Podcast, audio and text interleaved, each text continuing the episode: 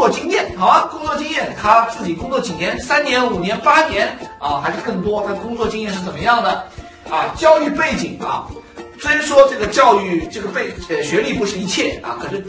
学历也 mean something 啊，也代表一些东西，好吗？所以看看他教育背景在哪里啊，呃，甚至可以看到高中啊、大学啊一些呃继续教育的这些情况啊，个人信息啊，比如说他家里住哪里呀？啊，啊是这个已婚未婚啊，等等啊，这些信息可以反映出一个人的什么？他对一些事情的看法和他的决定啊。公司背景啊，公司背景，他在小公司、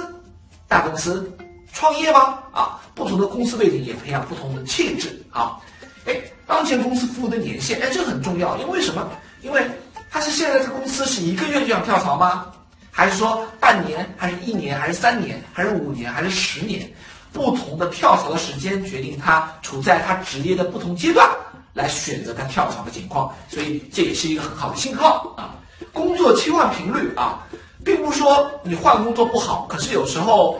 老是换工作肯定不是什么太好的事情。OK，通常来讲呢，呃，有人会说，哎呀，我很倒霉，我进的公司经常都倒闭了啊，或者亏本了，所以我不得不跳槽。OK，可是我在想说，你怎么这么衰呀？啊啊，所以。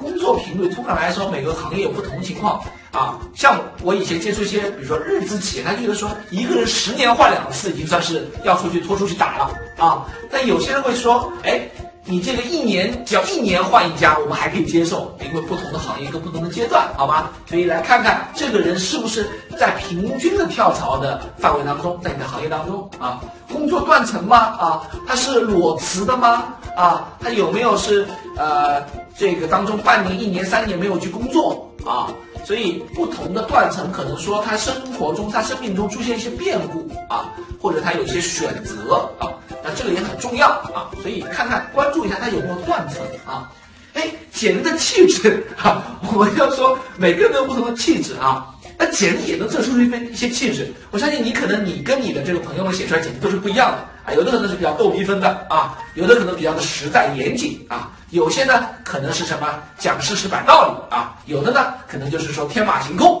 所以不同的简历也能反映出这个写简历的背后的人这个人所在的气质，好吗？可以大致看一下啊，荣誉嘉奖，哎，他有什么样的一些，比如说啊三八红旗手啊，啊最佳员工啊。啊，比如说，呃，最佳这个有人会写，比如说我是年度什么